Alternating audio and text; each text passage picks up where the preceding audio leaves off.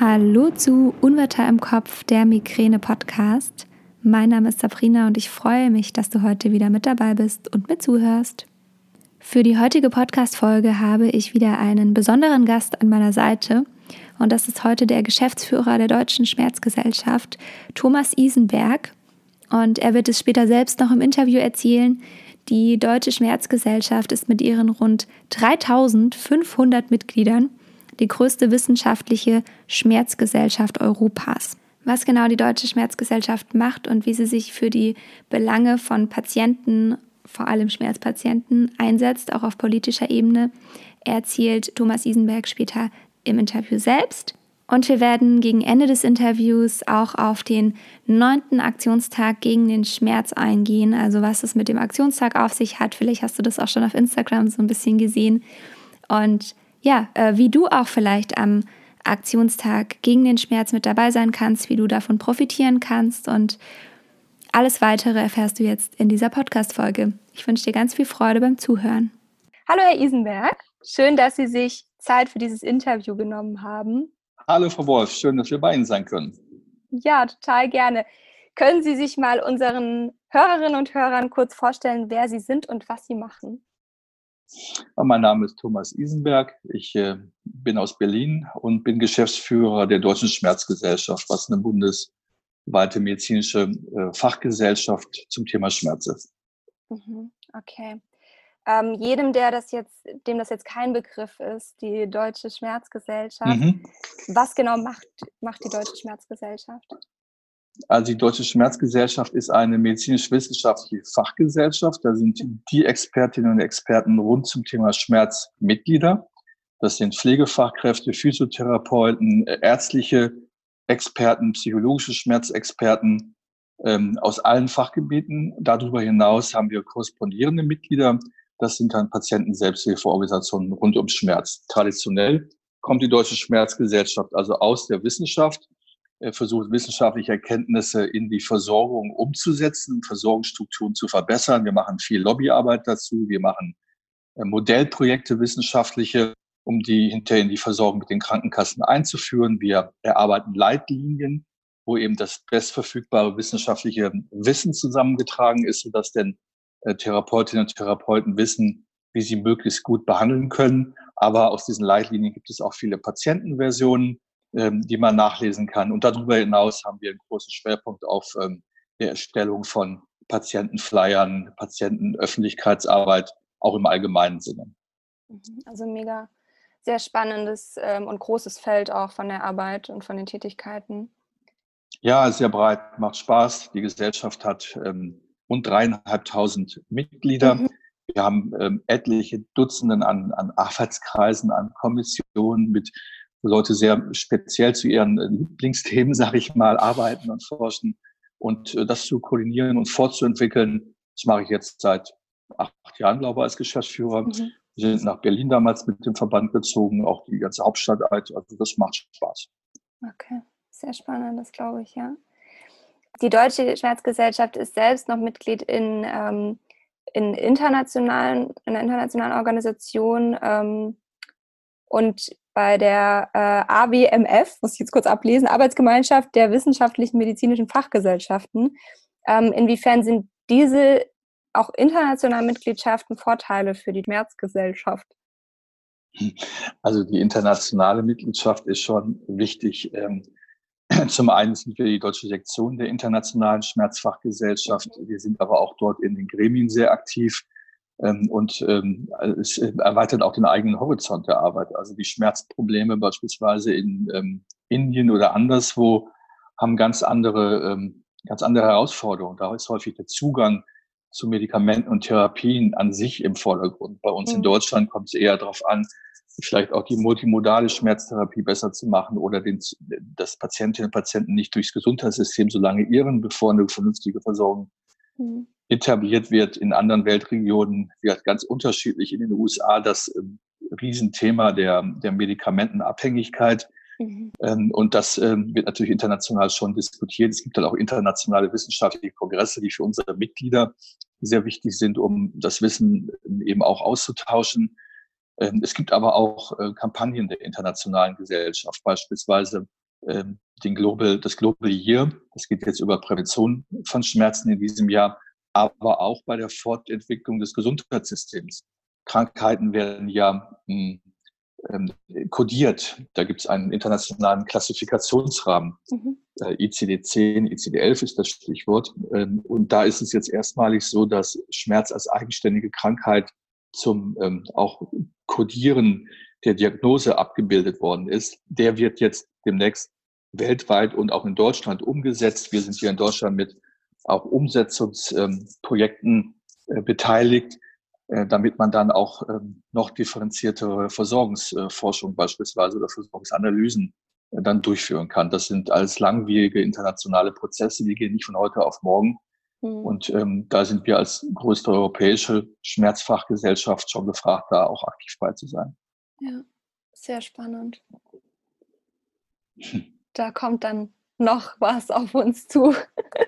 Das, das wusste ich tatsächlich auch nicht mit dem, mit dem Schmerz, dass es jetzt mit aufgenommen wird. Als genau, das ist jetzt äh, das ICD-11-Umsetzung, ähm, mhm. das in Deutschland, äh, das DIMDI hat jetzt auch ähm, die ersten Workshops durchgeführt in ausgewählten Indikationen. Dazu gehört die Psychiatrie, dazu gehört Schmerz, aber auch mhm. andere, ich glaube fünf, sechs Indikationen, wo wir jetzt geguckt haben, wenn man das umstellt, ähm, was bedeutet das dann? Die, ähm, sind ja, diese Ziffern sind ja beispielsweise auch bei Verträgen oder beim Risikostrukturausgleich zwischen den Krankenkassen abgebildet. Ja. Äh, und ähm, da muss das natürlich alles richtig sein. Oder gibt es Unschärfen? Gibt es ähm, also beispielsweise, sag mal, ähm, äh, für ähm, Chronic Widespread Pain oder, oder Fibromyalgie etc. ist das auch eine, eine Chance, äh, diese Kodie, also auch für andere Schmerzproblematiken ist eine wahnsinnige Chance auch an, an, an, an ähm, Aufmerksamkeit, Forschungsaufmerksamkeit, aber auch an eigenen äh, Versorgungsstudien dann äh, zu gewinnen. Und ja. das, das läuft jetzt zumindest auch in Deutschland. Andere Länder sind in der Umsetzung noch hinterher. Hm. Das wird auch von Deutschland mit international getrieben. Auf europäischer Ebene gibt es dann auch noch eine europäische Gesellschaft, in der wir Mitglied sind und in Deutschland die ABMF. Die mhm. ABMF ist halt die ähm, Dachgesellschaft der seriösen wissenschaftlich-medizinischen Fachgesellschaft. Da sind über 100, 160 drin, über ähm, eher alternativmedizinische Fragestellungen. Das ist ein kleiner neuer Rand, der zugekommen ist. Die Pflegewissenschaften sind neu mit reingekommen als Fachgesellschaft und traditionell natürlich die großen wie Anästhesie, innere Chirurgie und die Schmerzgesellschaft auch jetzt seit, ich schätze mal, um die 20 Jahren mindestens schon Mitglied in der ABMF. Und die ABMF, wenn wir Leitlinien erarbeiten beispielsweise, die, ABMF liefert auch Serviceangebote für ihre Mitglieder, um so eine Leitlinie muss ja auf hohen methodischen Standards ja. durchgeführt werden, um auch gute Aussagen zu treffen, auch eine Grad der Unabhängigkeit zu haben und äh, darzustellen, wie evidenzbasiert die einzelnen Aussagen sind.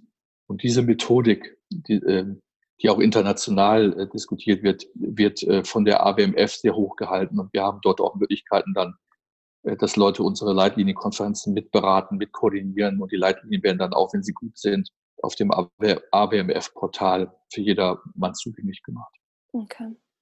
Also da kann man dann auch ähm, einfach draufgehen und sich dann das runterladen oder angucken. Genau, auf äh, der Homepage der ABMF sind alle Leitlinien okay. drauf. Bei vielen Leitlinien gibt es auch eine pa Patientenversion dazu. Mhm. Und ähm, da ist auch der Grad der ähm, Evidenzbasierung der Leitlinie abgebildet. Ganz genau. Okay, spannend. Ähm, Nochmal, um auf die Mitgliedschaft zurückzukommen. Welche Angebote gibt es von der Deutschen Schmerzgesellschaft für Mitglieder? Also das sind erstmal Mitmachangebote, wie beispielsweise die vielfältigsten Arbeitskreise über Arbeitskreis Physiotherapie und Schmerz. Wir haben auch Krankenpflege und Schmerzarbeitsgruppen. Äh, die haben auch an sich heraus neue Fortbildungskonzepte entwickelt, also eine Spezialisierung von Physiotherapeuten, aber auch von Pflegefachkräften im Bereich Schmerz, wo sie Kurse selber entwickelt haben und äh, die wir regelmäßig durchführen. Oder im Bereich ähm, Akutschmerz äh, nach der Operation im Krankenhaus, rund um die Operation, Facharbeitskreise, wo regelmäßige äh, Workshops, auch Wochenendseminare durchgeführt haben werden ähm, oder eben Bereiche Patienteninformation, äh, die einen eigenen äh, Bereich auf der Homepage haben, einen eigenen mhm. Ratgeber, den wir dort rausgegeben haben mit Texten, die sehr aufwendig ähm, entwickelt worden sind, ehrenamtlich alles. Und ähm, insofern haben die Mitglieder erstmal eine Möglichkeit, sich in ihrem fachlichen Thema rund ums Thema Schmerz ähm, auszutauschen und ähm, auch Angebote für sich zu entwickeln, sich weiterzubilden oder ihre, ihre, ihre Nachwuchsangebote ähm, zu machen. Äh, darüber hinaus gibt es natürlich die traditionellen äh, Themen wie den Deutschen Schmerzkongress, der einmal im Jahr stattfindet, wo natürlich die Mitglieder auch dann wesentliche Preisermäßigungen bekommen. Wir geben eine, eine Zeitung heraus, wo die Mitglieder, aber auch andere natürlich ihre wissenschaftlichen Arbeiten publizieren können. Wir mhm. haben ähm, also rund ums Thema Schmerz vielfältigste angeboten. Wer Mitglied wird, ist also Teil einer, hm, einer eines Netzwerks, eines des größten deutschen Schmerznetzwerkes. Ähm, und viele Mitglieder sind Mitglied, weil sie das Thema voranbringen wollen und weil sie natürlich auch über den Tellerrand hinausschauen wollen unabhängig von der Frage, in welcher Tiefe sie selber sich dann konkret einbringen. Hm. Ja, ich glaube, das ist auch dieses Wertvolle und dieses Wichtige, dieses Netzwerk schaffen, dass man sich so richtig austauschen kann über Themen, dass nicht so jeder in seiner eigenen Bubble, nenne ich es immer so schön, so in seiner eigenen Blase ist, sondern dass man da in Austausch tritt und auch ähm, nochmal durch den Austausch auch in andere Bereiche reingucken kann in andere Bereiche reingucken kann, ist ganz wichtig. Gerade Schmerz ist ja auch eine Interdisziplinarität total wichtig. Das wird ja auch hochgehalten. Das schätzen unsere Leute ja auch, dass man, dass man wirklich zusammenarbeiten muss und möchte mit mhm. anderen Professionen, weil Schmerz eben nicht nur durch eine Dimension äh, greifbar ist. Und das Zweite, ähm, äh, dass insgesamt, wenn man mal jetzt andere Bereiche betrifft, ähm, ähm, auch Schmerz ja, hm, also häufig verdienen die Leute am meisten Geld, die schnell operieren, sage ich mal. Und das mhm. ist ja mhm. bei, bei, bei, der Schmerztherapie genau ein anderes, anderes Leitbild eigentlich. So dass da natürlich dann auch eine, eine feine Gemeinschaft ist, um sich auch durchzusetzen in seinen jeweiligen Debatten mit den Krankenkassen oder innerhalb der Kassenärztlichen Vereinigung oder innerhalb der Ärzteschaft. Wenn es beispielsweise darum geht, eine Musterweiterbildung zu erarbeiten oder eben den Honorarrahmen auch weiterzuentwickeln. Da sind wir als Schmerzgesellschaft berufspolitisch nicht an der vordersten Front, weil die berufspolitischen Verhandlungen der Berufsverband durchführt. Mhm. Aber natürlich ähm, braucht Berufspolitik auch die wissenschaftlichen oder die Versorgungsumsetzungsgrundlagen dafür. Und das ist dann eher schon wieder die Leidenschaft unserer Mitglieder. Okay kann bei der äh, Deutschen Schmerzgesellschaft jeder Mitglied werden oder ist das tatsächlich auf gewisse Berufsgruppen beschränkt?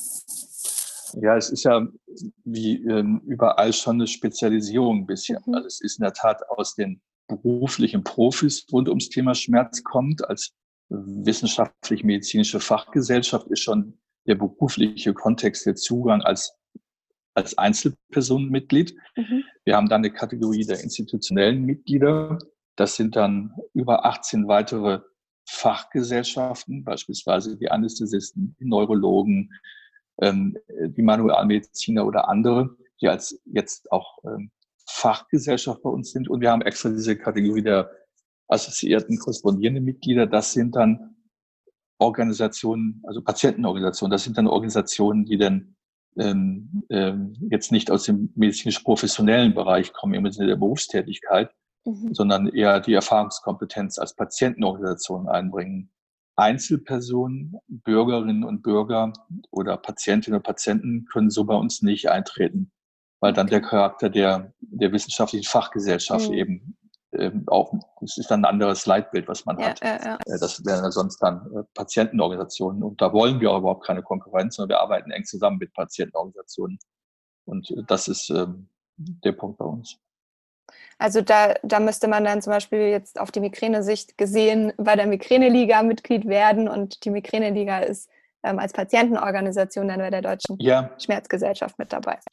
Ganz genau. Also Patienten und Patienten sollten gucken, dass sie mit ihren eigenen äh, Selbsthilfeorganisationen Kontakt aufnehmen, Mitglied werden, äh, sich dort vernetzen und wir wiederum sind stark vernetzt mit den Dachverbänden dann auf Bundesebene, beispielsweise der Deutschen Migräneliga, der Fibromyalgie oder eben äh, mit Restless Legs oder mit ähm, anderen äh, Schmerzsyndromen, ähm, mhm. äh, Selbsthilfeorganisationen. Und äh, das, das, die Rollentrennung ist, glaube ich, auch, auch wichtig, dass jeder ja. auch einen anderen Fokus da ja natürlich hat auf seine Mitglieder auch. Ja, total. Am 2. Juni findet der Aktionstag gegen Schmerz statt. Das ist jetzt ähm, dank, trotz Corona zum Glück, aber im virtuellen Angebot. Was steckt hinter dem Aktionstag gegen den Schmerz?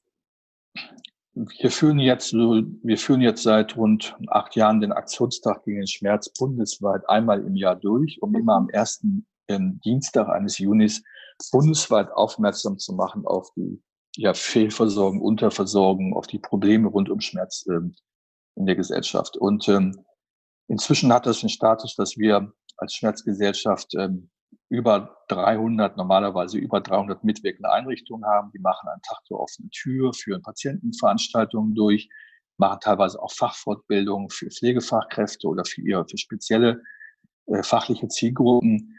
Äh, wir führen bundesweit eine Patientenhotline durch, wo zehn Leitungen parallel geschaltet sind, über zehn Stunden, über 100 Experten mitwirken, drei, vier, 5.000, je nachdem, Anrufe durchkommen und Tipps rund um das Thema Schmerz geben. Wir verteilen an dem Tag in diesen Einrichtungen 30, 40.000 Flyer, Patienteninformationsflyer zu speziellen Schmerzthemen. Wir ähm, machen eine zentrale Pressekonferenz in Berlin, die auch immer eine bundespolitische Aufmerksamkeit bekommt. Die Einrichtungen machen dezentrale Presseöffentlichkeitsarbeit. Also da wird immer sehr deutlich, äh, Schmerz ist, äh, ist ein Thema und muss auch in der Gesundheitspolitik noch mehr Bedeutung gewinnen. In diesem Jahr bei Corona ist es natürlich alles ein bisschen schwierig mit den Präsenzveranstaltungen. Mhm. Zum einen haben wir deswegen in diesem Jahr auch nur ein Drittel der teilnehmenden Einrichtungen, aber ja trotzdem über 120.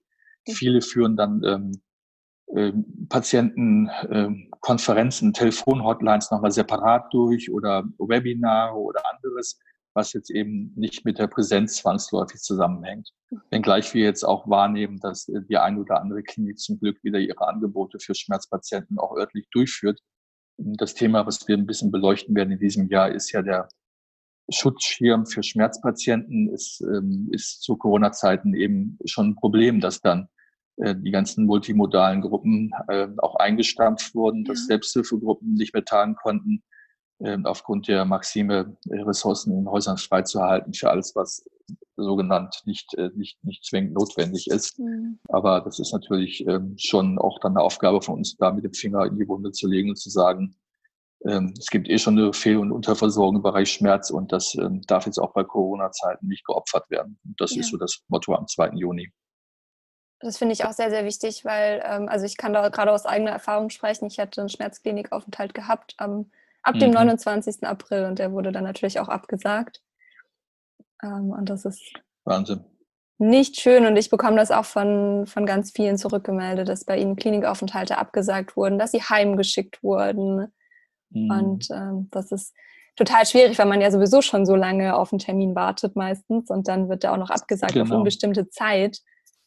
Auch also ohne Perspektive, unbestimmte Zeit, ohne dass man jetzt auch weiß, äh, wann, wann gibt es da unter Umständen Lichtblick dann, ne? Genau, genau. Wie, wie ist das dann bei Ihnen? Ähm, naja, ist das dann bei Ihnen, äh, haben Sie eine ambulante Therapie oder wie, wie, wie geht man dann damit um, wenn man das dann, dann mm, man Gar dann nicht. nicht hm. also der Schmerzklinikaufenthalt wurde jetzt einfach ähm, abgesagt und man bekommt dann neuen Termin zugeteilt. Das wäre ein stationärer Aufenthalt gewesen im, mhm. in der Klinik und okay. Mhm. ja, ich, ich bin dann jetzt halt wieder zu meiner Neurologin gegangen und habe dann äh, gesagt, ja, ich bräuchte jetzt dann halt eine neue Medikation, mhm. weil wir mhm. das dann eigentlich in der Klinik machen wollten. Mhm. Mhm. Und das jetzt dann halt nicht geklappt hat. Und sie hat dann auch direkt gesagt, ich soll da nochmal einen Termin ausmachen, falls es sich ziemlich weit nach hinten verschiebt, ähm, dass ich auf jeden Fall diesen Termin mal sicher habe. Naja, das ist halt immer wieder das nervige Nachbohren, was man da muss dann. Ja, genau. Aber ähm, ja, wir haben auch, ähm, wir führen als Schmerzgesellschaft auch ähm, große bundesweite Projekte durch im Rahmen des Innovationsfonds, ähm, den es bei der gesetzlichen Krankenversicherung gibt. Die sind verpflichtet worden vom Gesetzgeber, mehrere hundert Millionen Euro für neue Versorgungsformen auszugeben pro Jahr. Und da haben wir auch äh, zwei große Projekte drin. Okay. Äh, in einem Projekt ähm, geht es auch darum, dass an 30 Standorten neue Therapien durchgeführt werden, also für Patientinnen und Patienten, wo der Schmerz noch nicht chronifiziert ist, dass man rechtzeitig das identifiziert und dann auch möglichst äh, berufsbegleitend sogar oder ambulant eben ähm, äh, therapiert.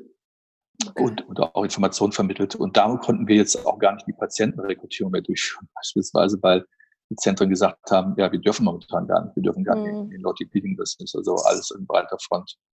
Mhm. Auch dann schon kriegen wir es auch mit, ja. Ja, das ist ein Riesenthema, gerade mit Corona. Aber auch, ja, war noch nie jemand in der Situation. Deswegen ähm, musste da einfach jetzt jeder lernen, mit umzugehen. Und genau. Man wusste ja auch nicht, was kommt.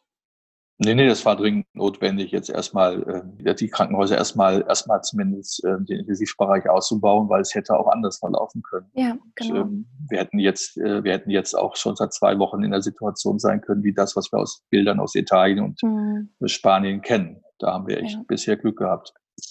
Ja, da wurde auf jeden Fall gut gehandelt und ähm, wir sind verschont geblieben.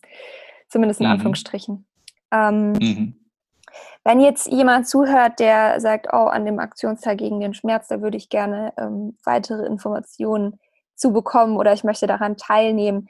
Ich werde auf jeden Fall den Link zum Tag in die Beschreibung des Pod der Podcast-Folge reinpacken, dass okay. da jeder draufklicken kann. Aber ähm, Sie haben schon von Hotline gesprochen. Gibt es dann wirklich die Möglichkeit für die Patienten zu sagen, sie sprechen mit einem Experten? Ja, Sie können ähm, auf, der, auf der Homepage der Deutschen Schmerzgesellschaft oder vielleicht auch bei Ihnen im Blog eingeblendet die Telefonnummer der Hotline mhm. finden, die dort ja. tagsüber komplett freigeschaltet ist. Und dann landen Sie zu den Zeiten bei einem mitwirkenden Schmerzexperten, bundesweit, nicht regional zugeordnet, äh, der schon sehr gute Tipps eingeben kann. Sie haben dann auf der Homepage von uns, von der Deutschen Schmerzgesellschaft, einen großen Bereich Patienteninformation mit Online-Informationen.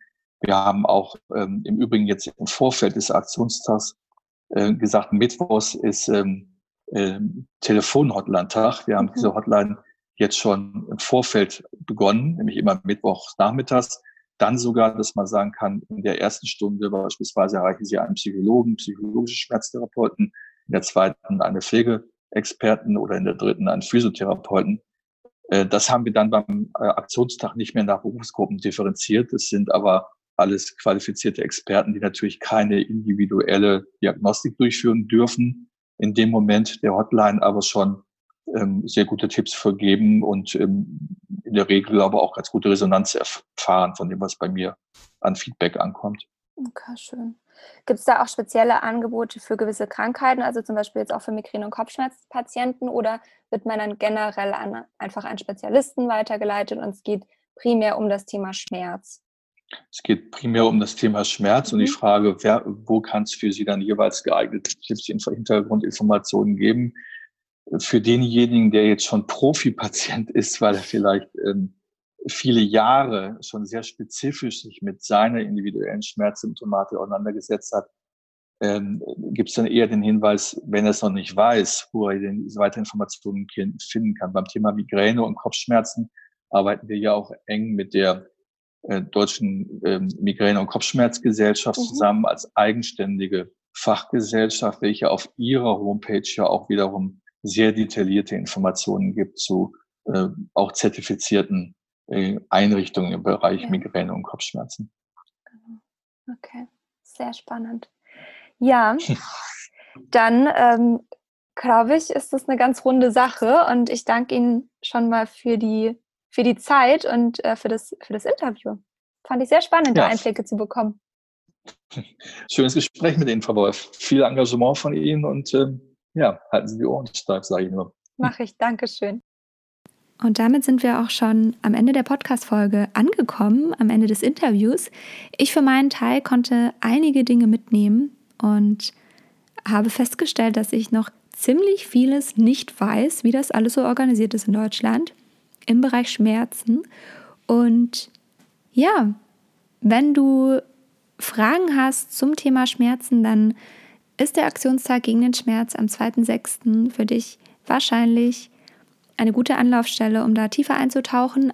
Alle wichtigen Links zum Aktionstag zur Deutschen Schmerzgesellschaft findest du wie immer in den Show Notes in der Beschreibung der Podcast-Folge. Und ich freue mich, wenn du auch beim nächsten Mal wieder einschaltest. Ich danke dir fürs Zuhören.